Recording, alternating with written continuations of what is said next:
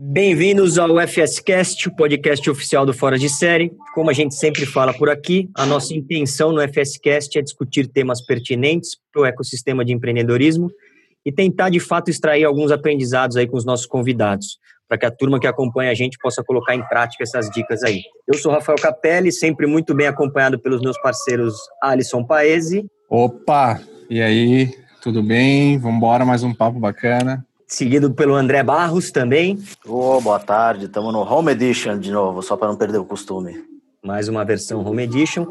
E turma, o tema do nosso bate-papo hoje, a pergunta que a gente quer responder no final dessa conversa é como preparar sua startup, sua empresa, o seu negócio para o ciclo de captação de dinheiro, de investimento. E para ajudar a construir essa resposta, com a gente aqui, Tiago Maceira, Head de Tecnologia do Banco de Investimentos do Itaú BBA. Tiago, prazer ter você aqui. Prazer estar falando com vocês aqui. Obrigado pelo convite. Espero que essa conversa possa ser bastante útil para os empreendedores que estão escutando a gente. Obrigado de novo. Com certeza será. Então, mais uma vez, obrigado pela disponibilidade em participar do FSCast, Thiago. E se tratando de Itaú BBA, né, cara, seria mais normal a gente pensar que o assunto comum que a gente vai falar aqui é sobre investimentos, mas na verdade a gente vai falar sobre esse processo de financiamento, né, de como preparar o teu negócio para esse ciclo de captação de dinheiro. E aí, dito tudo isso, eu acho que vale, cara, até você contextualizar um pouquinho para a turma que está escutando a gente, porque o Itaú BBA está aqui, né? Porque a gente está falando com vocês que o propósito é bem legal e aí a gente já, já engata tema dentro aí. Se você puder contextualizar um pouquinho, vai ser bem legal. Não, muito legal. É, é a gente no, no Itaú BBA, a gente vem, obviamente, acompanhando toda a mudança e a transformação que a gente está vendo no ecossistema, né? Eu, eu já cubro esse setor há mais de 10 anos, então, é, antes eu estava nos Estados Unidos, então eu acompanhei muito o que a gente viu nos Estados Unidos e que a gente está vendo no Brasil hoje. Né? E a realidade é que, à medida em que a gente foi tendo um avanço da, da infraestrutura de telecomunicações no Brasil, isso permitiu que histórias de sucesso em tecnologia começassem a ficar mais comuns. Né? É, primeiro porque hoje todo mundo tem acesso à internet, né, via o telefone celular, a gente tem hoje mais de 150 milhões de brasileiros, quase todos com acesso a 4G. As pessoas aos poucos, quando vão, vão tendo a experiência de, de usar ter uma solução digital, ela geralmente é muito positiva, né? E à medida que isso vai melhorando, o investimento vai ser feito, ela demanda mais. Então a gente começa a ter um ciclo virtuoso já em alguns anos no Brasil que permitiu o surgimento de vários unicórnios, né? É, e mais do que o surgimento dos unicórnios, que é um negócio muito legal, a gente começa a ver uma própria transformação da economia como um todo, né? Então eu, eu gosto de falar que o tema de tecnologia ele não é mais uma indústria, né? Ele é um tema transversal é, você fala hoje com qualquer parte, né? Se você falar com um restaurante, ele está preocupado com a disrupção. Se você falar com uma empresa de serviços, se você falar com hotéis, se você falar com as empresas de automóveis, né? É, hoje, hoje a empresa mais valiosa de, de automóveis é a Tesla, né? É, então você vê que tem disrupção em todas as indústrias, até aquelas que a gente considera mais tradicional. E acho que nesse contexto, é, o Itaú BBA veio se, se preparando para para poder servir, para poder é, é, atender melhor esses clientes. Então, a gente tem hoje um grupo formado, que é o, grupo que a gente chama de Nucleotech, que é um time quase como se fosse um squad, né? É, buscando um pouco, roubando um pouco o modelo de atuação das, empresas de tecnologia. A gente criou um grande squad que envolve é, é, é todas as áreas do banco. Então, você pode imaginar crédito, cash management, é, research, equities, é, time comercial, time de produtos, time de estruturação time de investment banking, a ideia é que a gente tenha é, todo mundo é, é, junto, pensando em como melhor atender e como ajudar essas empresas de tecnologia que a gente tem aqui no Brasil. É, não é à toa que a gente viu nesses últimos dois, três anos o surgimento de uma série de empresas de tecnologia, a gente acha que só vai crescer. É, então, por isso que eu acho que esse tema que vocês trouxeram e esse convite tão legal, porque é, um, é, é uma conversa que eu, que eu tenho hoje no meu dia a dia, em diversos níveis, de empresas que estão saindo do business plan, até empresas já mais maduras que estão na discussão de se eu devo levantar dinheiro ou não, como eu devo fazer e até o caminho do IPO. Tiago, deixa eu só aproveitar que a gente às vezes é, não tem dimensão do, do número, do tipo das pessoas que a gente está impactando, que a gente é, que ouvem, acabou ouvindo o podcast. Então, só para deixar todo mundo na mesma página, se você puder contar uh, o que, que é uma empresa unicórnio, para quem eventualmente não sabe e não, ainda não teve. É, ainda não foi impactado por esse termo, que tá, tem se falado muito, mas às vezes é, as pessoas não, não foram impactadas pelo termo. Então, se você puder explicar para a turma. Ótimo, André, essa é uma ótima pergunta. Na verdade, é, é, é uma nomenclatura que surgiu é, nos Estados Unidos há algum tempo atrás. Ela se referencia àquelas empresas que tiveram uma avaliação ou que receberam um investimento com que, que avaliavam essa companhia acima de um bilhão de dólares. Então, é, eles começaram a dizer que são, são, são é, seriam empresas muito raras e por isso elas seriam unicórnios. Foi um, um jargão é, criado algum tempo atrás e que a gente começou a usar no Brasil. Então, quando eu falo empresas unicórnios, são empresas que receberam investimentos onde a avaliação do negócio era superior a um bilhão de dólares. É, então, empresas de, às vezes, não muito grandes, mas com um potencial de valor muito grande. Isso, exemplos aqui no Brasil, acho que foram a primeira 99, mas a gente tem outras empresas como a Arco Educação, que fez o IPO, PagSeguro, que são empresas que conseguiram uma avaliação é, bastante representativa. Ali, show, acho que você estava disposto a falar aí, cara, estava ansioso. Então, não, eu queria entender mais, que eu acho que é importante também, é, quais são quais as características é, das empresas, que estágio ela tem que estar tá para o Itaú conseguir, enfim, entrar no processo do Itaú? Qual que é as características, o estágio, o modelo de negócio? Falar um pouquinho disso também para contextualizar. É, eu acho, eu acho que acho que é importante primeiro a gente diferenciar aqui, né? Acho que é importante é, primeiro o banco e aí não só o Itaú, mas acho que todos os bancos da indústria a gente atende toda a gama de, de empresas, as empresas que estão nascendo até as empresas que são super estabelecidas, listadas em bolsa. Eu acho que o grande, acho que o grande trabalho, acho que a grande diferença que, que, que a gente está buscando fazer, mas acho que a indústria como um todo está tentando fazer, é que essas empresas têm características muito únicas, né? As características muito únicas é porque muitas vezes essas empresas, apesar de pequenas, né, no papel, no, na, na, na medição tradicional que você poderia ter de uma empresa, elas às vezes têm primeiro um potencial muito grande, e às vezes elas já estão impactando muita gente. Então, a gente tem vários casos de empresas que talvez a receita seja não muito relevante, mas a relevância dela para a economia, para a indústria é muito importante. A segunda coisa é que essas empresas, elas, por definição, têm um DNA de mudarem e de acelerarem é, é, de maneira exponencial.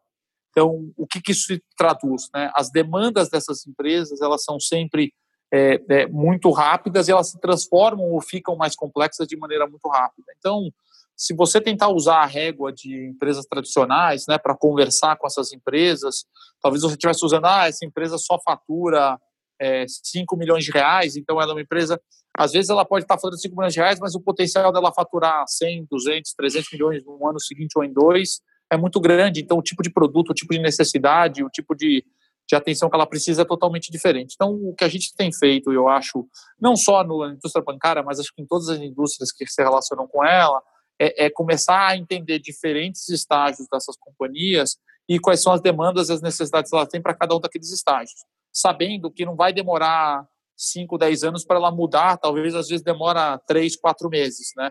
A velocidade de transformação que essa indústria tem é incrível. E eu acho que é, do, do, lado de quem está prestando serviço, está querendo atender, é fundamental você também entender essa dinâmica, até para poder atender de maneira correta, tá? E, e, você fala, cara, você falou bastante assim, né? O, o mercado, o, o, Brasil é um mercado, é um dos maiores mercados digitais, né, do mundo.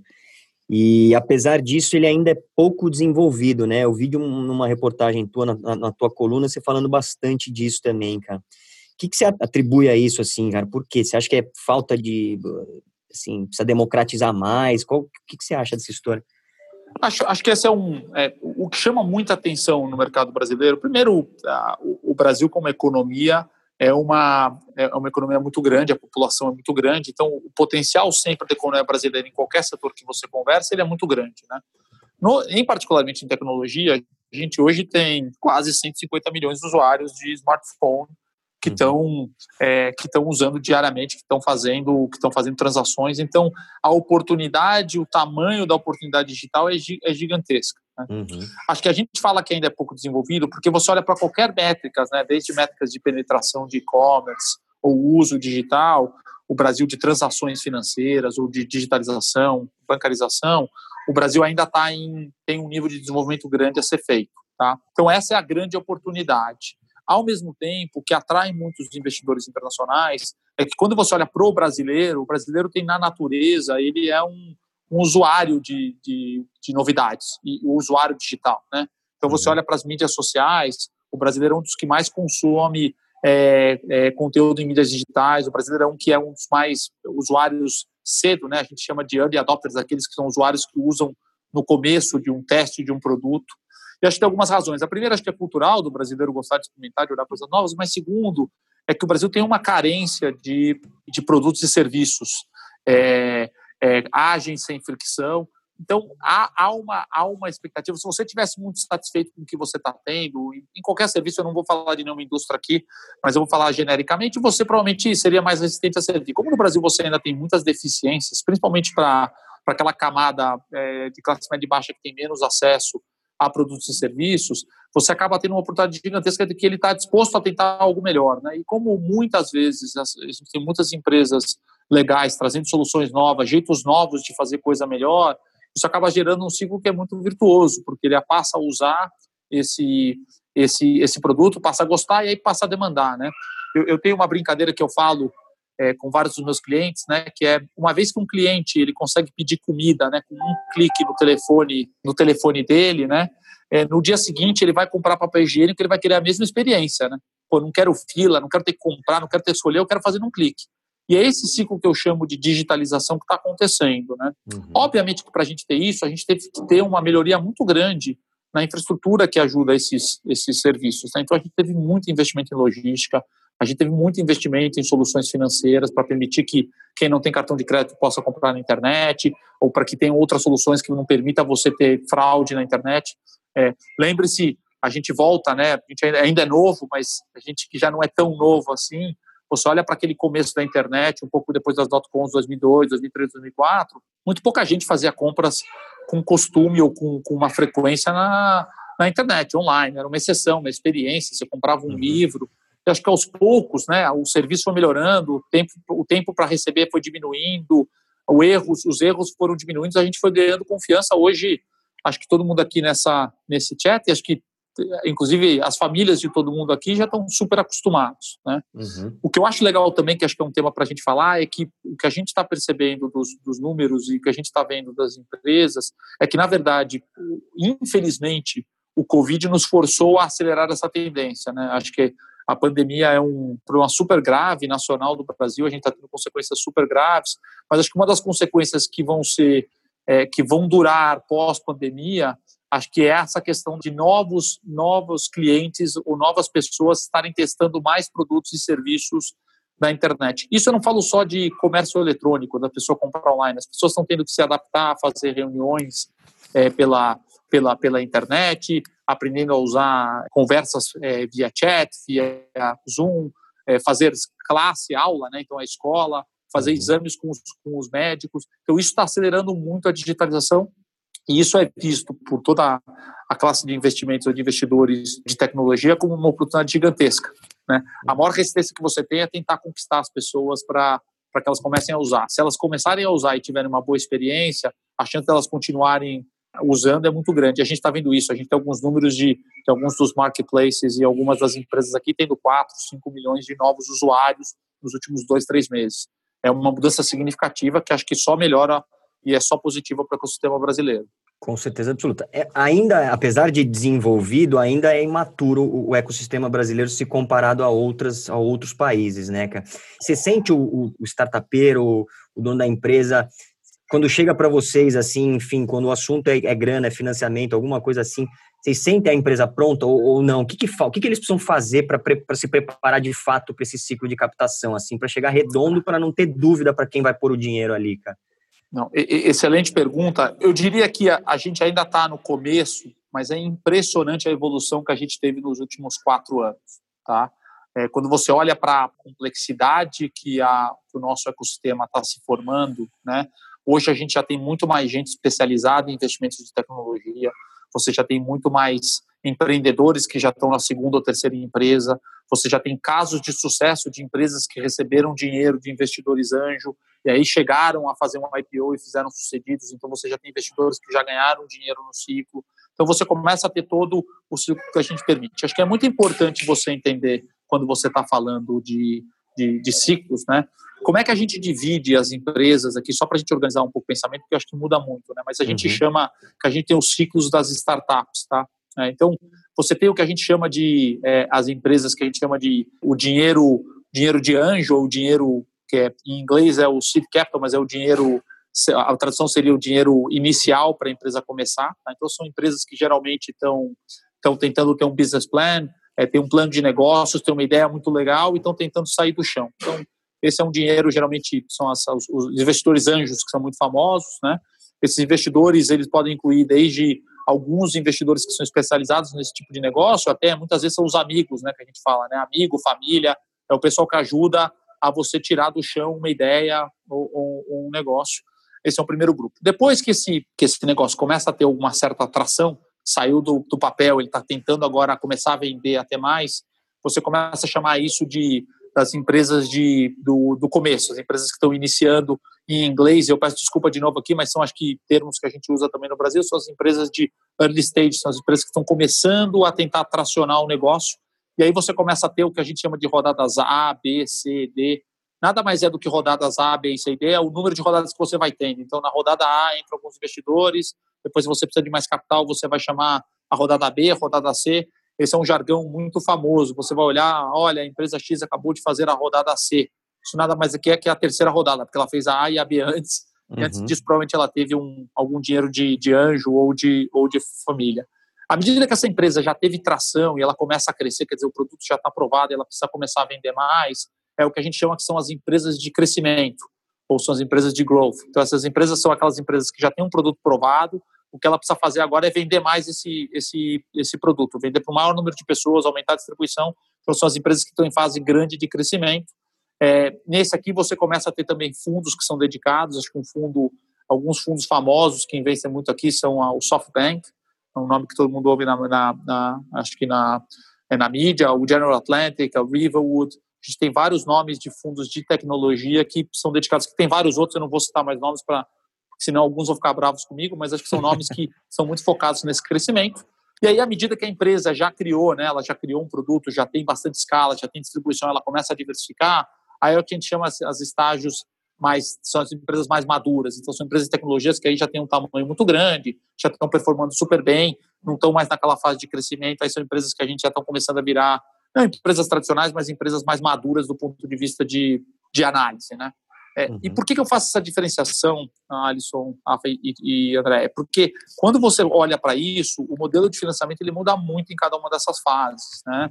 Quando você está lá muito no começo, é, um, é, só um plano de negócios, é, o, o, que acontece é que o investidor ele tem que focar muito na capacidade da ideia e na capacidade desse empreendedor, né? Então aqui, naturalmente, o risco desse investimento é muito grande, então o que acaba acontecendo geralmente é que são investimentos pequenos, então são vários investidores que põem um pouquinho de dinheiro, né? Esse geralmente é um investimento em ações, né? Não, não tem como você dar dívida para um, um, plano de negócios, tá? É, é, muito comum ainda no Brasil que nessa fase você dependa muito de famílias e amigos, né?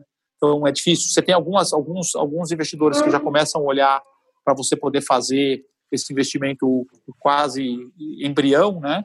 E depois você andar, tá? À medida que você vai tendo para esse estágio que você já tem alguma atração, você já tem a ideia, já começou a ter um, um protótipo de produto, você precisa começar, né, agora a ter times e tudo, você começa a ter um grupo mais, aí são os grupos de são um nome conhecidos que são os, os, os, capitais de risco, ou como fala em inglês, os venture capitals, tá? Uhum. Esse a gente já tem um, um número bem maior de players fazendo no Brasil, acho que tem nomes super importantes como Monax, Kazek e outros nomes, é, esse é um grupo que geralmente o que, que ele aporta? Ele aporta um capital, já são cheques maiores, né, não são cheques pequenininhos, ele aporta também muito conhecimento, a experiência que eles têm de trazer time, ajudar a montar time, ajudar a desenvolver plano de negócios. É, de novo, acho que é, é uma maneira natural de você financiar. Muitas vezes aquele, aquela família, os amigos acabam participando também, mas o capital necessário aqui já é de um outro patamar, então você precisa provavelmente de fundos maiores. Acho que é muito interessante, a gente começa a ver também nesse nesse grupo de empresas que já estão crescendo e estão ficando maiores, a gente começa a ver também algumas famílias é, maiores ou famílias ricas que estão querendo diversificar e investir em tecnologia, então você tem isso, tá? Uhum.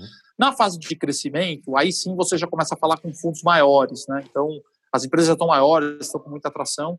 Nessa é uma fase onde você já começa a ter bastante bastante integração. Dependendo do modelo de negócio que você tem, você já começa a ter um acesso a crédito maior, né? Porque você já começa a ter um fluxo de receita maior. Muitas vezes você consegue fazer um produto estruturado, você consegue trazer capital e você também já começa a trazer aqui investidores maiores. Então, estamos falando de fundos de private equities, né, que são focados no, em crescimento, que já têm é, volumes de investimento muito maior, estão falando de 50, 100, às vezes 200 milhões de dólares de investimento que eles possam fazer nessas empresas para que elas possam realmente atingir um tamanho muito maior e se preparar para um potencial IPO até uma venda de estratégia. Nesse momento, a gente começa a ver já muito normal a gente ter produtos de crédito ou financiamento por tudo que eu falei. Essa empresa já começa a ter um, um histórico de receita, um histórico de rentabilidade, então as pessoas já começam a prever muito mais a capacidade dela de repagar de repagar essa dívida. Então aqui a gente começa a já ter mais uma, um financiamento, eu diria, mais é, plural. Tá? E nas empresas, acho que mais maduras, essas são empresas que geralmente,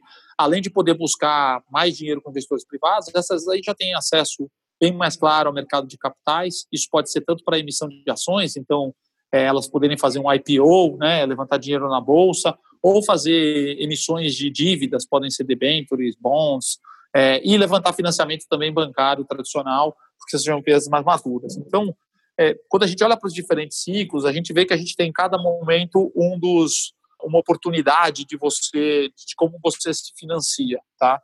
É, obviamente que é, obviamente é, que você olha para o Brasil, esse é um mercado que vem se desenvolvendo muito, né? Quando eu voltei para o Brasil, trabalhar nos Estados Unidos, né? Eu, eu comecei obviamente a, a me especializar é, no setor e a gente perguntava, né? Mas ia para o investidor assim, você investe em quê? Né? Eu falo assim, investe em tecnologia, né? E aí eu perguntava, mas pô, em qual? Que, que não, eu invisto em tecnologia, né? Então assim, era genérico, né? E aí eu vinha dos Estados Unidos, onde você perguntava, mas onde você investe, né? E o cara dizia, não, eu invisto só em rodadas A de empresas de saúde que começam com a letra C, né? Brincadeira, né? Era tão especializado nos Estados Unidos a cadeia, o ecossistema, né? Você tem caras que são muito especializados em cada uma das fases ou da vida desse dessas startups. A gente começa a ver isso. Hoje a gente já tem vários fundos que são muito dedicados a, a dinheiro para a empresa que está começando. Tem vários fundos que já estão mais dedicados a essas empresas de rodadas A, rodadas B, então ela tem todo o conhecimento e pode ajudar, pode aportar a experiência delas de como é que você tira, né? Você faz essa companhia se viabilizar e conseguir ter um crescimento grande. Hoje você já tem um número de fundos de crescimento, inclusive fundos internacionais estão olhando, e até fundos de private equity que olham para empresas mais maduras. Então é muito legal você ver que aos poucos também o nosso ecossistema está ficando mais sofisticado no sentido de especialização.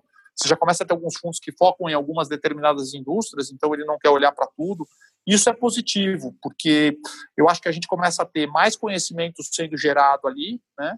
E mais especialização, que só deve melhorar a qualidade desse financiamento e desses potenciais parceiros para as startups. É, o Tiago, você, falou da, lá, lá do, da relação do, dos Estados Unidos e do mercado americano versus o nosso aqui, é, a impressão que eu tenho é que uh, aqui no Brasil a gente não, não faz venture capital de verdade, né? Mesmo as empresas, a grande maioria, não falo por todas, obviamente, mas a grande maioria da, das, das empresas que, que se dizem uh, de venture capital, elas, elas querem fazer venture capital sem risco. aí, fica, aí fica mais difícil, né? Acho que ainda o conceito para a maioria dos investidores aqui ele ainda não está tão claro, né? E, e, e, aí impacta talvez na nessa generalização do, do, do investimento, né? Investe em tecnologia. Não, o, você investe em, em tecnologia, você corre o risco, e o jeito de você diminuir o risco é a tua especialização, você entender o negócio. Tal. Esse é o meu entendimento. O que, que, que, você acha? Você acha que é por aí? Não? Você acha que... É, é, eu, eu, acho que, eu acho que é o seguinte, eu acho que você tem que dividir um pouco aqui. Tem muita gente querendo investir em tecnologia, né? Que acho que não é especialista. Acho que tem muita gente viu que, oh, nossa, posso ganhar 10 vezes o dinheiro com a Zoom, poxa, como ganhou. Então, você teve muita, acho que você teve muitas, muitos novos investidores que acho que tentaram é, surfar a onda de tecnologia sem ter o um nível de especialização, o um nível de conhecimento para poder fazer isso, tá? Sim. Essa é a turma que na hora que ela entende realmente os riscos e quando faz, ela tem essa dificuldade de fazer. Mas eu, mas, mas eu te diria que assim, acho que hoje, felizmente, não sei se a gente tem na quantidade ideal, acho que a gente precisaria ter muito mais, tá? Então a gente não tem profundidade. Mas a gente já tem uma série de fundos é, que estão fazendo é, investimento nessas empresas em rodadas A e B, que acho que tem bastante experiência, acho que tem casos de sucesso e de insucesso, que acho que é normal da indústria, e já tem muito essa cabeça de investir, né? Vale lembrar que recentemente alguns desses fundos levantaram bastante capital, né? Kazek levantou Sim. alguns milhões de dólares, a Monashi também está levantando diversos milhões de dólares, algumas centenas de milhões de dólares cada um deles. Então, assim, aos poucos a gente começa a ter mais capital é, é, disponível. Obviamente que se você comparar o número de, de fundos de venture capital olhando aqui com outras regiões, a gente ainda está começando, mas acho que a evolução que a gente teve nos últimos anos é muito positiva. E eu torço para que, que esses fundos eles tenham cada vez mais sucesso. Acho que a, a melhor coisa para o ecossistema se desenvolver é a gente ter histórias de sucesso. Né? Uhum. Eu brinco, né? É, no momento em que você viu uma empresa que você tinha, ela começou lá do nada, algum investidor anjo foi lá e investiu, aí esse investidor anjo conseguiu trazer um fundo de, de capital de risco, né, o de venture capital, para investir na rodada das A's e B's e C's, ela cresceu, aí você trouxe uma empresa um fundo de crescimento para ajudar a acelerar esse crescimento. Aí a gente conseguiu, tomara que seja o Itaú, mas pode ser qualquer banco levar, fazer o IPO. É, ela faz o IPO de sucesso e com isso, aquele investidor anjo que lá no começo investiu, é, ganhou dinheiro, pô, rentabilizou o que ele fez, e o investidor de, de venture capital também, isso é super positivo, porque eles, e, e o histórico mostra isso, né? O empreendedor, o investidor de anjo, o capital de risco, eles ganham muito dinheiro quando faz IPO ou quando é venda para um estratégico, esse dinheiro ele volta para a indústria, né? Porque eles tiveram uma experiência sucedida, então eles voltam a acabar a investir. É super normal você ter, e no Brasil está começando a ficar comum, né? Empreendedores de sucesso que ou venderam sua companhia fizeram IPO, eles, com os, os recursos que eles ganharam, eles voltaram a investir em novas empresas e isso vai gerar uma segunda geração, depois uma terceira geração. Acho que a gente está vendo muito legal no Brasil essa essa proliferação desse ecossistema de tech. A gente já tem várias das grandes empresas que a gente tem hoje, vários dos empreendedores mais incríveis que a gente tem no Brasil, eles são, na verdade, os antigos é, é, gerentes, analistas é, das primeiras gerações de, de, de, startups. Eles nasceram e viveram, né? É, você tem a turma do Buscapé, que também gerou um monte de gente, você tem a turma do Submarino, você tem vários grupos de empresas que lá atrás tiveram que que desbravaram esse mercado, né? E que agora já estão. Ele era analista, foi estagiário, hoje ele é o CEO de uma empresa nova que criou. Então a gente está tendo ciclos. Então eu, eu, concordo com você que tem algumas pessoas que não olham, mas eu, eu, preferia olhar no do, do copo cheio. Eu acho que essa indústria se desenvolveu muito nos últimos 4, 5 anos. Acho que a gente tem hoje bastante capital e acho que hoje já eu já tenho esperanças. Quando eu vejo uma boa ideia, eu tenho esperanças de que vai ter dinheiro disponível para esses investidores tentarem fazer o negócio crescer. Acho que isso é é muito positivo para o nosso ecossistema. Tiago, você falou agora de história de sucesso, a importância disso, e acho que é até legal contextualizar também, porque para a mídia, para o mainstream, o sucesso é quando a empresa vira unicórnio, de fato, e aí ela aparece na, enfim, na mídia, grande mídia, etc. Mas eu acredito que o sucesso que você se refere não é esse, né? É sim é saída de investidor, é IPO, é private equity, é isso, né? É, eu gosto de dizer, e eu falo isso muito para os empreendedores, né?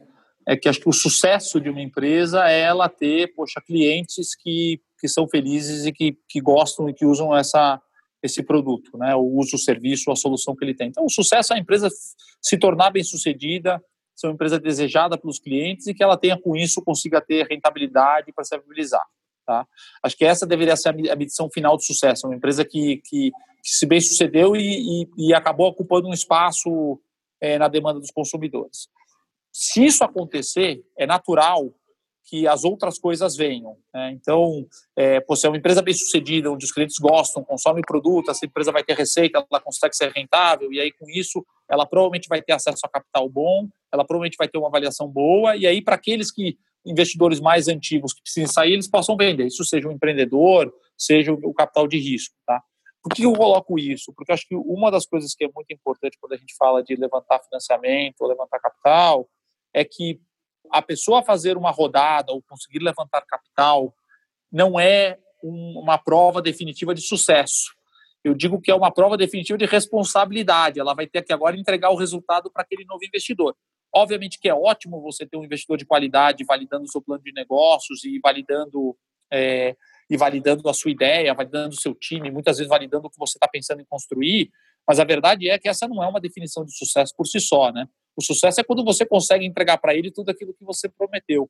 Então, quando eu falo que as empresas de sucesso, são empresas que, que se viabilizaram, que se transformaram, conseguiram entregar aquele projeto. E isso naturalmente lidera aí sim a, aos empreendedores iniciais ou aqueles que apoiaram inicialmente a eles poderem, de alguma maneira, monetizar o que eles fizeram, né? seja porque eles venderam no IPO, seja porque um estratégico viu uma oportunidade de comprar aquela empresa e fez uma proposta e aí todos venderam, o empreendedor também sai, ou seja porque essa empresa começou a gerar capital, gerar resultados e começou a pagar dividendo. Então, é, é, o que eu digo de história de sucessos é nesse sentido, tá? Eu acho que a, a questão do, do, monetário é, é consequência.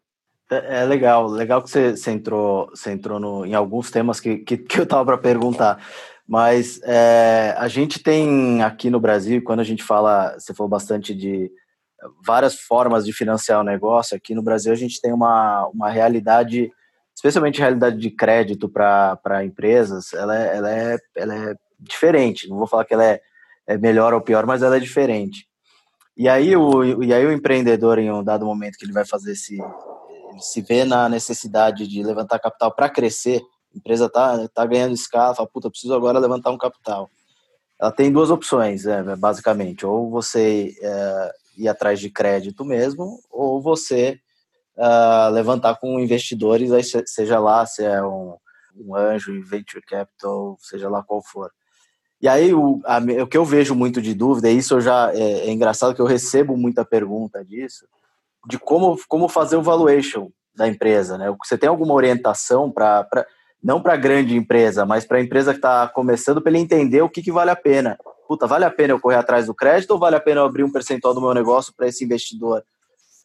Como é que ele, como é que, como é, qual que você acha que é o primeiro passo, a, a melhor dica ou o jeito mais fácil, o jeito que é melhor, entendi, melhor entendido pelo mercado para esse médio empresário, empreendedor, fazer o seu valuation ali para apresentar qual é o valor da empresa de um jeito que faça sentido? É, não, acho que essa é uma, é uma pergunta importante e essa é uma pergunta que, infelizmente, você não tem uma, uma resposta única, tá? Porque, e por que, que eu falo isso? Porque acho que depende muito da indústria, do modelo de negócio. Acho que é importante a gente dividir essa, essa conversa. Essa conversa é, é, é super relevante, eu também recebo é, muitas perguntas, tá? Mas é, a, a primeira a gente tem que entender que obviamente, aquele, aquele investidor que está disposto a investir nas ações da companhia, né, ele está, obviamente, é, disposto a tomar mais risco, né, porque se a empresa não der certo, o dinheiro que ele investiu simplesmente some, né, o que você tem são ações da companhia. Então, geralmente, né, esses investidores eles estão investindo em ações, eles estão dispostos a tomar mais risco e, por isso, eles necessitam que o retorno esperado, né, quanto ele vai ganhar, seja maior também. Então, é, essa é uma característica. Quando você fala de dívida, geralmente, numa dívida, por definição, a dívida não é tomar o risco da empresa dar certo ou não, é, é o risco da empresa ter capacidade de repagar aquela dívida. Então, são análises diferentes que você faz. Né? O investidor de ações ele está olhando muito mais se essa empresa vai dar certo, quanto que ela pode crescer, então quais são os potenciais oportunidades, tamanho de mercado, enquanto o investidor de dívida ele está muito preocupado assim, quanto ele vai gerar de caixa essa empresa no próximo ano ele consegue me repagar, né? Se eu estou dando uma dívida de um ano, ele consegue me repagar em um ano, quer dizer, ele vai gerar caixa suficiente para me devolver esse dinheiro que eu emprestei. Então, são cabeças diferentes aqui. Obviamente, por, por tudo isso que eu falei, quando você está numa empresa que está num estágio muito inicial, né? São as empresas que estão começando. Essas empresas, primeiro, muitas vezes elas não têm receita, então elas não têm geração de caixa é um negócio importante. Segundo, se elas têm, ainda é muito errático, né? Muito na previsão e na projeção. Então, naturalmente, para empresas de muito de começo, é muito difícil você conseguir encontrar investidores de dívida que queiram investir, porque ele não vai conseguir ter é, ele não vai conseguir ter essa previsibilidade de fluxo de caixa para que ele possa ter uma né, para que ele possa ter um conforto suficiente para receber esse dinheiro de volta e, e, ter uma dívida. Na verdade, o risco que ele corre aqui é quase como se fosse de ação, né, que é da empresa existir ou não. Então, custo de dívida aqui seria basicamente o custo de de você estar tá investindo na ação. Por que, eu faço essa diferenciação? Porque quando eu falo isso, isso já mostra né, que é, a capacidade de você se financiar em diferentes estágios ela vai, ela vai mudando. Né? Quando você tem muito mais risco, quando a sobrevivência, quando o risco é um risco mais com a cara de, do empreendedor, né? o risco de você ter as ações da empresa dar certo e dela se viabilizar, esse é um risco de natureza de investidor de ações, que está buscando retornos maiores, mas ele vai ter esse risco. Quando você vai ficando com uma empresa mais madura, onde você já começa a ter previsão de receita, você já começa a ter uma visibilidade maior, aí faz sentido você acessar uma outra classe de investidores que está buscando um risco menor. Mas por ele estar tá buscando um risco menor, ele também está cobrando menos, né? Então você tem um benefício que você, né, enquanto o investidor de ações ele espera, sei lá, 30%, 40% de retorno, são números dependendo da estágio que você esteja, o investidor de dívida, às vezes, ele está pedindo 10%, 8% de retorno. Então, quando você tem essa previsibilidade, você divide o risco, né? Você traz aquele investidor que quer mais risco. Tá? Uhum. Dito isso, para quem está começando, então, é, esses são os desafios que o, que, o, que o empreendedor tem, obviamente. Né? Quando é que eu consigo acessar esses diferentes níveis de risco? Depende de quando a sua empresa está. Segundo ponto que é super importante é, obviamente, que o empreendedor, toda vez que ele vende um pedaço da ação, ele diminui a participação dele na companhia. Né? Então, uhum. é a famosa, a frase é a famosa diluição que o investidor tem. Tá? Então, é, a recomendação que a gente tem sempre é, se você pode é, é, postergar um pouco essa diluição, ela é melhor, né? Por quê? Porque você mantém mais, quanto maior for a sua empresa e mais estabelecida ela for, em teoria, melhor é a avaliação que você consegue por essa ação. Então, aí, com isso, você, né, para o mesmo cheque que você está recebendo, você vai estar tá vendendo uma participação menor. O problema é que a verdade, a realidade não é assim, né? Nem hum. sempre dá para esperar, né? Para você viabilizar a companhia, você precisa pagar as contas, precisa ter funcionário, Sim. precisa investir em marketing. Então, o investidor ele passa por esse por esse caminho. E acho que também tem um segundo ponto, que é você não pode analisar também só essa atração de investidor só pela parte financeira de diluição. Acho que, principalmente nas empresas que estão começando, muitas vezes você trazer alguém que já teve experiência em construir outras empresas, que tem, que tem experiências de, poxa, ajudar a desenvolver um modelo de negócio, atrair pessoas, a pensar num plano de negócio, governança, é, a todos os aspectos que é a construção de uma empresa que está crescendo muito rápido, às vezes isso tem um valor muito maior do que a diluição em si ou não, né? Eu brinco, né? Às vezes eu prefiro vender metade é, da minha companhia para alguém que vai fazer ela triplicar Sim. do que vender 5% de alguém que não vai fazer a minha empresa ficar igual, né? No final, uhum. é, eu vou ter menos de uma coisa muito maior. Então, acho que essa é uma análise que os empreendedores têm que fazer, tá? Que os, que os empreendedores têm que fazer. E eu acho que cada vez mais no Brasil, à medida que a gente tem essa especialização, acho que tem muita gente que tem muito valor em entrar no começo, tá? Sim. Acho que dito isso, dado que as empresas estão em, em começo de estágio. Acho que fatores muito importantes para você, é, quando você está montando o seu negócio, tentando pensar na avaliação, acho que a primeira pergunta que você sempre responde é qual é o tamanho da qual a oportunidade desse mercado, qual é o tamanho da oportunidade. Então, você geralmente quer resolver um problema, né? Então, tudo bem, mas esse é um problema para duas pessoas, esse é um problema para 10 milhões de pessoas, né? É, esse problema que eu estou resolvendo, ele, ele gera é, um resultado, né, um, ele gera um valor que é de 10 reais ou ele é de mil reais, né? Acho que você ter uma clara visão, conseguir articular bem qual é o tamanho da sua oportunidade, acho que é o primeiro, primeiro passo para você ter qualquer discussão de avaliação. Porque acho que quando você está mostrando o tamanho da oportunidade, você olha, isso aqui é o tamanho da oportunidade é, não sei, 50 Sim. milhões, 100 Sim. milhões, 1 bilhão, 10 bilhões. Acho que uma vez feito isso, acho que uma pergunta que você deve responder é porque eu vou conseguir resolver isso de uma maneira melhor ou diferente do que os outros estão resolvendo, né? E aí você está começando a dizer, poxa, eu consigo resolver. E dependendo de quão bom você é para resolver esse problema, né? O quanto desse potencial de mercado eu vou conquistar, né? Poxa, o mercado é um potencial de um bilhão. Ah, eu acho que eu consigo ter 10% disso. Poxa, eu tenho um potencial então de fazer 100 milhões. Tá? Então, são esses, esses blocos que você vai montando para você poder tentar discutir com o investidor qual é o potencial. Poxa, esse é o potencial, quanto disso eu consigo capturar sozinho, quanto disso eu perdi de dinheiro, e a partir daí você consegue ter é, métricas relativas de avaliação. É muito difícil para uma empresa que está começando você ter uma discussão de qual é o múltiplo, qual é a. É, porque a empresa não tem receita, a empresa não tem, a empresa está só começando. Então, eu diria para as empresas mais novas essa oportunidade. Para aquelas que já estão talvez um pouquinho mais avançadas né, no seu processo, já tem receita e tudo, acho que a discussão é super importante, essa discussão de mercado, tamanho de mercado, tamanho de oportunidade, mas acho que aqui passa a ficar ainda mais importante como é que você vai executar e a velocidade com que você consegue capturar isso. Porque, obviamente, uhum. quanto mais rápido você capturar, maior você fica e você consegue. E aí, nesse sentido, você começar a olhar métricas de, poxa, crescimento, métricas de receita, para você poder começar a olhar para como deveria ser a avaliação, acho que é super importante. À medida que você vai ficando um pouquinho maior, você começa também a ter as, as referências de avaliação de empresas já listadas, né? Sim. Principalmente nos Estados Unidos, você tem muitas empresas de crescimento que já são listadas. Então, isso ajuda também nessa discussão de avaliação. Não sei se ajudei aqui.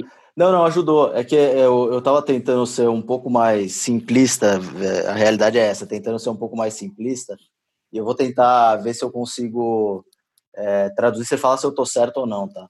Então, assim, eu entendi, acho que é foi uma super mega explicação, mas sendo extremamente simplista, uma mensagem que de repente pode ser um, um direcionamento para esse uh, pequeno e micro empreendedor é que se ele for uh, olhar ou mostrar, apresentar a empresa dele para um uh, com um fim de crédito, um fim, um fim de alguém que vai, vai entrar em buscando dividendo alguma coisa assim, uh, é melhor ele mostrar resultado. Se ele vai, se ele vai trazer alguém que está interessado em equity, em, em escala, para depois vender, é melhor ele mostrar receita em cima. É, é, eu, eu acho, acho uma ótima sendo, provocação. Sendo, sendo, super simplista, tá? Assim, Não, sem... A provocação é ótima e eu gosto da maneira como você pensa, eu tento também simplificar. Acho que, acho que é muito legal, acho que é você entender qual é a natureza do que as duas pessoas, do que os dois tipos de investidores estão buscando, isso, né? Isso. Quando você está fazendo, você está buscando, quando você está falando com um investidor de, de ações, né? Com um investidor de, que vai comprar um pedaço na empresa, né? Ele está querendo retornos maiores e por isso ele vai querer olhar crescimento. Então, aqui ele vai ter que, ele quer que você multiplique em algumas vezes esse valor que ele está investindo nessa companhia. Então, a sua conversa tem que ser muito centrada e na sua capacidade de pegar aqueles 100 reais, né, André? Vamos fazer aqui, uhum. fingir que foi 100 reais e transformar ele em 400, 500, 600 Sim. reais. Como é que você faz isso? Você precisa crescer essa companhia muito, né? Multiplicar esse dinheiro que você está investindo e tornar essa empresa rentável. Então, a discussão quando você está falando com o investimento, com o investidor de, de ações é muito tamanho da oportunidade, capacidade de eu crescer e de eu capturar esse crescimento. Está muito baseado em crescimento e execução, né? Ainda mais se você já for uma empresa, dependendo do estágio que você tiver, acho que execução é muito importante, né? Acho Sim. que ideia todo mundo tem, né? O importante é você, mas quem ganha dinheiro é quem executa essa ideia. Então, uhum. acho que passa muito por isso, tá?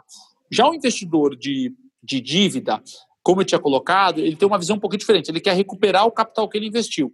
Né? Ele não vai ter o, não vai ter um crescimento. Né? Se você for super bem, né, eu te emprestei 100 reais, né, se você for muito bem, você não vai me devolver 200 reais, o contrato diz que você tem que me devolver os 100 reais. Uhum. Então ele está menos preocupado com esse, com esse crescimento adicional, né, com esse, talvez com essa surpresa positiva, ele está muito mais preocupado com o que pode dar errado para você não me devolver meus 100 reais. Isso. Então a cabeça é um pouco diferente, né? E dado que a cabeça é diferente, esse, quando você está falando com, com uma com um investidor de dívida, ele está muito focado nisso. Poxa, mas você vai gerar caixa? Como é que você gera é. caixa? Que tipo de garantia eu posso ter? Porque, de novo, eu não posso perder meu 100. Né? O investidor de ações está dizendo, pô, eu te dou 100, eu posso até perder, mas pô, se eu ganhar, eu quero ganhar 400, 500. O investidor de dívida, ele não quer, ele não quer ver o, qual é o que a gente chama de upside, né? qual é a, a surpresa positiva. Ele está querendo olhar como é que eu faço para receber esse meu dinheiro de volta. Como vai sobrar no bolso dele, né? Perfeito. É isso. É, não, então tá perfeito. É, é, eu acho que, que deu para exemplificar bem. Para de novo, a gente parte de um princípio que é que nem todo mundo tem o mesmo conhecimento, mas muitas vezes a necessidade é a mesma. A, a Luiz Helena Trajana falou uma, uma, uma, frase muito legal com a gente aqui outro dia, que ela falou que a gente está na mesma tempestade, mas não está no mesmo barco. Então essa esse, essa maneira de colocar mais simples, que, é, que é uma dúvida puta, muito comum é bacana. E teve outro ponto que você me você falou que eu achei achei interessante, uh, de o ideal seria uh, estender o tempo para buscar investimento ou investidor para não ser diluído. Então, quanto mais tempo você conseguir segurar para escalar o teu negócio e e se tiver que diluir, diluir já num valuation lá em cima ou num valor de empresa lá em cima, uh, mas que a gente sabe que a realidade não é essa, né? E aí a gente traz para o momento de hoje, que a gente tem uh, uma dificuldade de, de, acesso a crédito, a gente tem muita gente com pouca informação, com pouco preparo também, para começando a empreender por necessidade muitas vezes, e que às vezes não entende o que, que, o que, que é preciso para levantar um crédito, e a gente ouve na, nas, né, nas, nas notícias que, que os bancos estão liberando crédito para o pequeno empreendedor, aí o pequeno empreendedor vai tentar para aumentar esse tempo que ele não vai precisar buscar investidor, ele não consegue. Enfim, como é que a gente consegue orientar? E aí tentando trazer bem para o prático mesmo, como é que a gente consegue orientar esse empreendedor que está que tá realmente começando essa, essa jornada a, a, a, preparar o seu, a, a sua estrutura para chegar e falar assim, puta, não, é, é eu vou, eu, eu para conseguir aproveitar dessas oportunidades, vamos lá, para conseguir aproveitar desse momento que tem uma, de certa forma, uma, entre aspas, uma propensão uh, social de, de ceder crédito, mas ao mesmo tempo tem uma, uh, um, um, risco maior e uma avaliação um pouco mais detalhada por parte dos bancos. Não sei se eu fui claro, mas é meio como Não, acho que, acho que, acho que o ponto é importante. Como é que a gente orienta é. as pessoas a aproveitarem a oportunidade para conseguir dentro dessa jornada toda que você está falando, estender o tempo de não necessidade de um, um investidor entrando para diluir uh, esse negócio, que pode ser um negócio super bom. É, acho, que, acho que primeiro a gente tem que sempre contextualizar, né? Acho que infelizmente essa pandemia é, ela é um evento absolutamente não esperado, né? um evento totalmente atípico. Então é muito difícil a gente tentar que as empresas se preparem para algo tão disruptivo quanto isso, tá? É, então, é, é, mas, mas de, de, maneira geral, o que, que, o que, que, geralmente eu falo que é super importante para qualquer empreendedor, tá?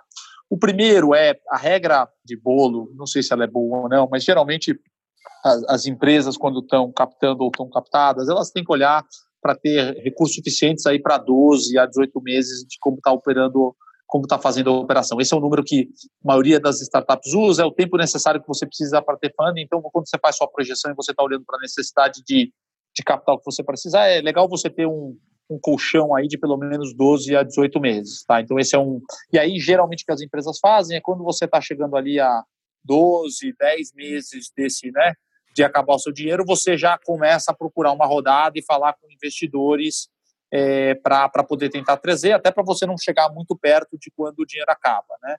É, eu gosto sempre de dizer que a melhor hora de você pedir dinheiro é quando você não está precisando. Né? Isso vale para empreendedor, vale para qualquer coisa, né?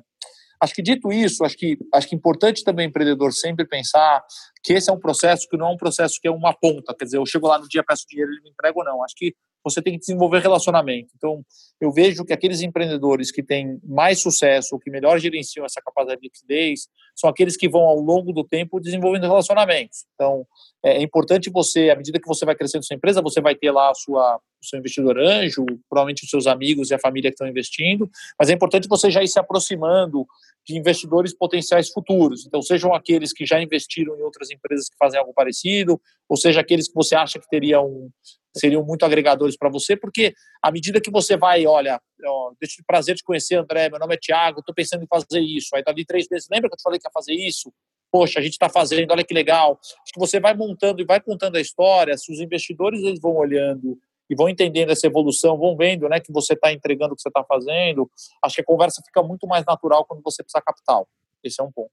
O segundo ponto é você tem que ter é, muito claro... Só para não perder essa, esse teu raciocínio, é uma pergunta curta. E isso vale também para, quando você fala desse relacionamento, para o relacionamento desse empreendedor com, com o gerente do banco? Com todos. Eu ia falar exatamente isso. Excelente ponto, André. Eu acho que isso vale não só para esse potencial novo investidor de ações, mas também para outros potenciais fontes de recursos. Isso, inclusive, o relacionamento com, com todos os bancos ou com outras fontes de financiamento. Não de falar só de banco, porque acho que hoje a gente tem muitas fontes de financiamento. Mas é, é, é muito natural, quer dizer, à medida que você está lá, está próximo, começa a mostrar, começa a criar um histórico de relacionamento, por definição, essa, esse conhecimento maior desse seu cliente diminui a percepção de risco de qualquer das partes. Então, esse trabalho né, que a gente está fazendo, esse trabalho que a gente está fazendo de. que a gente está fazendo, eu digo, empreendedor, de, poxa, de ir mostrando. O papel até um pouco institucional, ele é super importante para ir construindo as bases para você ter acesso é, a capital mais lá na frente. Tá? Então, do ponto de vista do que eu posso fazer na largada, é isso, é desde o começo, ativamente, tá fazendo. Obviamente, você tem que tocar um negócio, então não é todo dia, mas se você tiver uma disciplina de, então, poxa, criando a sua rede de contatos, tanto na parte de potenciais investidores de ação, quanto na parte de financiadores, acho que é super importante. Acho que esse é o primeiro ponto, tá? Então, acho que eu concordo 100% com o que você colocou. Acho que o segundo ponto que eu sempre coloco é super importante, principalmente quando você está no começo, as empresas entenderem, ou os empreendedores entenderem as alavancas de que ele tem para, poxa, segurar um pouco mais essa queima de caixa, acelerar. Então, acho que você tem um entendimento claro, né? Muito, muito empreendedor, eu converso com eles, eles são muito bons para entender a ideia, o conceito, mas é importante você ter, se não for você empreendedor, for alguém do seu financeiro que entenda muitas alavancas, porque vai que você tem um soluço no meio do caminho, você tem que ter a capacidade de rapidamente mudar a marcha, né? Ir da quinta marcha para a primeira marcha, reduzir o consumo de gasolina, né? É aquela brincadeira, você está no meio do, da estrada, você precisa entender como é que eu faço essa gasolina durar mais, né? Seja porque eu vou fazer parcerias, ou seja porque de repente eu tenho uma alternativa de antecipar recursos com algum cliente para ele me pagar na frente. Acho que a questão da gestão da liquidez também no dia a dia do negócio, acho que é super importante. Então, segura o marketing, poxa, faz um acordo com o seu maior cliente para ele te dar o antecipar o recurso, paga depois o fornecedor. Acho que você entender esse mecanismo e a capacidade e a velocidade que você consegue fazer isso, acho que isso ajuda muito. A gente consegue olhar várias empresas é, que começaram no Covid, que você olhar e falar assim, cara, não tem a mínima chance dessa empresa sobreviver. E aí você olha, eles passaram super bem. Por quê? Porque você tinha lá um empreendedor que, primeiro, percebeu o tamanho do problema, dois, agiu rápido. Então, ele foi lá, segurou o gasto de marketing, fechou, ligou para os principais clientes, renegociou, pediu para antecipar, negociou com os fornecedores para pagar mais na frente. Quem conhece disso e consegue gerenciar, segurou o caixa. E aí, obviamente, esse é o que, na hora que sair da crise, ele vai ter mais facilidade, né? Porque ele não precisou, ele não chegou no fundo do poço. Acho que, é, acho que são as duas dicas que eu dou nesse começo, tá? Uh, ah, Tiago, estava pensando aqui, uh, você falou no começo, e de fato, esse universo de inovação, de o ecossistema de startups, etc., ele vem evoluindo muito nos últimos anos, uh, mas de fato é um desafio meio que crônico, né? Todo mundo, todas as grandes empresas estão passando por essa mudança de metodologia de trabalho, enfim, etc. Eu queria entender um pouco do Itaú, assim, eu entendi que vocês têm todo um suporte, um apoio para para esse universo, mas e olhando para dentro de casa, assim, como que vocês tratam esse tema lá dentro de casa, de empreendedorismo, de inovação? Como é que é essa pauta? Eu acho que esse é um desafio, acho que é um desafio que acho que todas as grandes empresas estão passando, né? Acho que o, banco e o, o, os executivos do banco têm sempre falado disso, né? É, é, é, muito interessante que, que às vezes as pessoas começam a, a, a perguntar, não, mas como é que você como é que você consegue se transformar e como é que você consegue se rever, né? Se você olhar para a história das empresas de sucesso, né, uma das características comuns que todas essas empresas têm é a capacidade de se reinventar, né? É, é só você pensar no setor bancário, né? Pô, a gente passou de um setor bancário que dependia da agência 100% para funcionar, e aí você tinha um ambiente inflacionário que era muito grande, então essas empresas tiveram que investir muito em tecnologia, então desenvolveram é, é, uma série de soluções que tornou o Brasil um dos mercados mais avançados em termos de digitalização por causa da inflação. Depois veio o fim da inflação, que era uma receita muito importante para os bancos. Os bancos tiveram que se reinventar.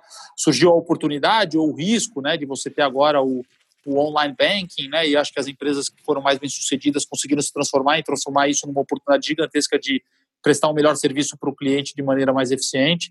Então, acho que uma das características claras das empresas de sucesso é essa capacidade dela sempre se transformar, né? E acho que o que está acontecendo no mercado hoje é que essa disrupção, não essa transformação, ela vai ser cada vez mais rápida, né? A gente não vai ter ciclos de 20, 30 anos. Às vezes, a gente está vendo indústrias que são são é, transformadas com uma, uma, uma startup em coisa de cinco anos. Né? Então, você tem que estar muito mais rápido para se transformar. Então, não é fazer o novo do zero, é você sempre estar sabendo se transformar. Então, o banco tem um esforço muito grande de fazer isso. Acho que esse esforço passa por várias por várias coisas. A primeira é de ter um esforço de preparar o nosso time internamente, né, com treinamento, com recrutamento, e aí um esforço de gestão de talentos, da gente ter as pessoas certas aqui com essa cabeça aberta para fazer transformação. Então, é um esforço muito grande que a gente faz. Acho que o segundo é você tem que ter uma, ter uma cabeça aberta também para tomar mais riscos, né? então apostar em novas iniciativas, é, é, entender que errar faz, faz parte.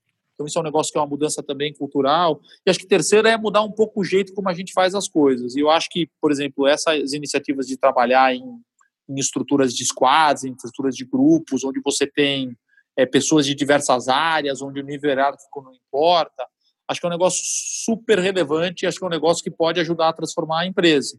É, porque você começa a trazer conceitos novos de sentar, decidir rápido, decisão rápida, decisão em conjunto, é, sem preocupação de que por quem é o responsável se é uma área ou outra.